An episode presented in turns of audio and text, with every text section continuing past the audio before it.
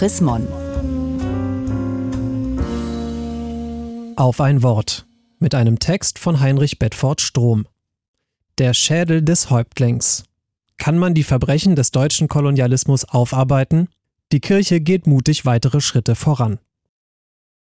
Wir bitten die Nachfahren der Opfer und alle, deren Vorfahren unter der Ausübung der deutschen Kolonialherrschaft gelitten haben, wegen des verübten Unrechts und zugefügten Leids, aus tiefstem Herzen um Vergebung.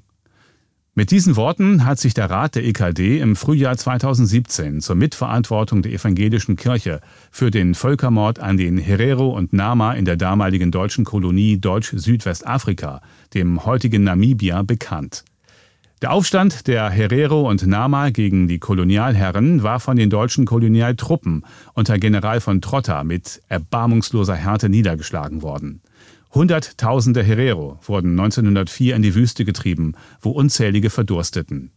Ein Protest von kirchlicher Seite blieb weitgehend aus. Im kulturellen Gedächtnis Deutschlands ist die Kolonialherrschaft mit ihren rassistischen Grundlagen so etwas wie ein blinder Fleck. Es ist heute schwer zu fassen, dass Menschen, die sich Christen nannten, so auf Mitmenschen schauten, die doch alle miteinander geschaffen sind zum Bilde Gottes.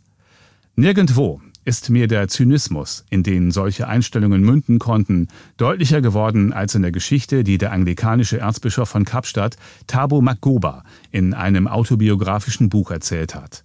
Vielen ist er durch seine Predigt beim Schlussgottesdienst des Evangelischen Kirchentags im Reformationsjubiläumsjahr 2017 in Wittenberg bekannt geworden. Sein Urgroßvater, Häuptling Magoba, hatte das Land seiner Vorfahren lange Zeit tapfer gegen die weißen Kolonialtruppen verteidigt, bis er durch Verrat aufgespürt, getötet und dann enthauptet wurde. Die Gesichtszüge auf dem Foto von seinem abgeschlagenen Kopf strahlen Souveränität, ja auch Würde aus, die sogar trotz der sehr bedrückenden Umstände des Todes tief beeindrucken.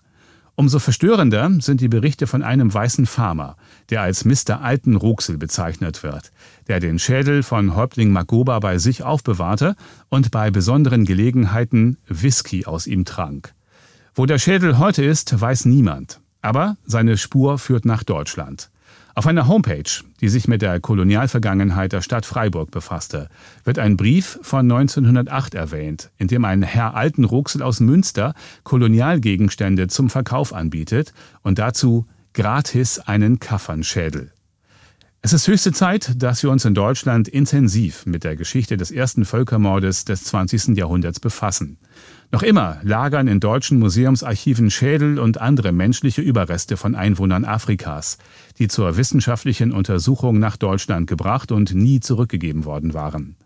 In den Jahren 2011 und 2014 hatte es bereits staatliche Rückgaben menschlicher Überreste an Namibia gegeben. Ende August sind auf Initiative der EKD und des Rats christlicher Kirchen in Namibia hin weitere sterbliche Überreste in würdigem Rahmen und kirchlich liturgisch begleitet an Namibia übergeben worden.